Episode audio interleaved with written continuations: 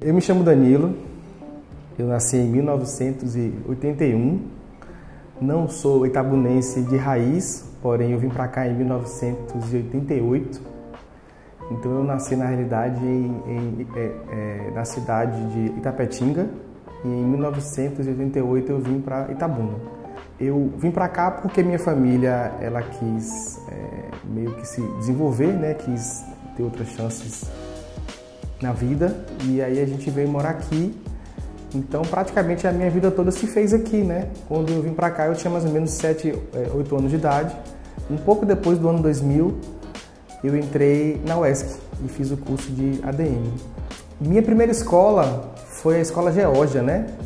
Que se chamava Reino Encantado. Por sinal, eles são até nossos clientes hoje em dia. E a, e a dona da escola, que chama-se Escola Geórgia, né? Ela é hoje nossa cliente e ela é a própria diretora da escola. Então, eu me lembro de, de é, frequentar essa, essa própria escola e eu lembro principalmente a minha série seguinte, que eu fui estudar no AFI. E eu pegava ônibus tal, e eu, e eu descia na porta da escola. E eu lembro muito bem que era um local muito grande, muito espaçoso, que é até um pouco diferente de hoje em dia, né? Que as próprias escolas elas têm um espaço mais, mais é, resumido. Mas o que eu lembro daqui, da nossa cidade, é de poder brincar na rua, é uma coisa que eu na época fazia. É, eu, eu, acho assim, ó, se tinha violência eu não via.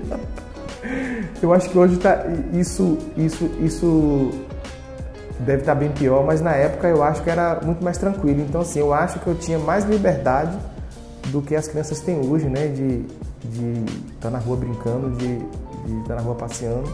Na época, é, que eu fiz o ESC, eu fui cursar o eu, eu fiz o, o, próprio curso de é, ADM e eu, é, e eu não tinha em mente é, o, o que, que eu ia fazer pós-curso. Mas era uma coisa que muito me preocupava de que eu teria que fazer uma coisa que desse muito certo, que fizesse muito sucesso, que eu fosse muito longe. Só que acho que as portas começaram a se abrir para o fim do curso aonde eu busquei fazer minha formatura e eu descobri que na minha sala muitas pessoas não pensavam nisso. E eu é, é, pensei na época de que é, se era para poder pensar é, em formatura, tinha, tinha que ser eu. Eu descobri pelo nosso, na época, departamento, de que o curso que eu fazia tinha que se juntar com o curso de ciências contábeis as formaturas tinham que ser juntas. E foi aí que eu conheci o meu sócio Franklin. E nesse prumo de ver formatura, de falar sobre, sobre, sobre formatura, eu me tornei comissão de formatura. E eu percebi que as é, opções do próprio mercado na época eram muito ruins. Então era algo natural na época que turmas tomassem calote, que dinheiro se perdesse, que as empresas sumissem. A gente fez uma brincadeira, faltando mais ou menos uns, uns 30, 60 dias para a formatura, de que as vias que tinham no mercado, quer dizer, que as empresas que tinham no mercado, elas não tinham qualidade. E aí meu sócio na época, hoje ainda é meu sócio, né? Ele, ele até falou na época de que tinha que haver uma terceira via. Pós-formado, ele me procurou para dizer que era uma coisa que dava para poder tocar, que era para ir para frente. Se eu topava, é uma coisa que deu, que deu muito certo. Nossa própria solo, né? Foi para o é, ICEI, que não, era, que não era comum aqui ter vários é, locais de evento.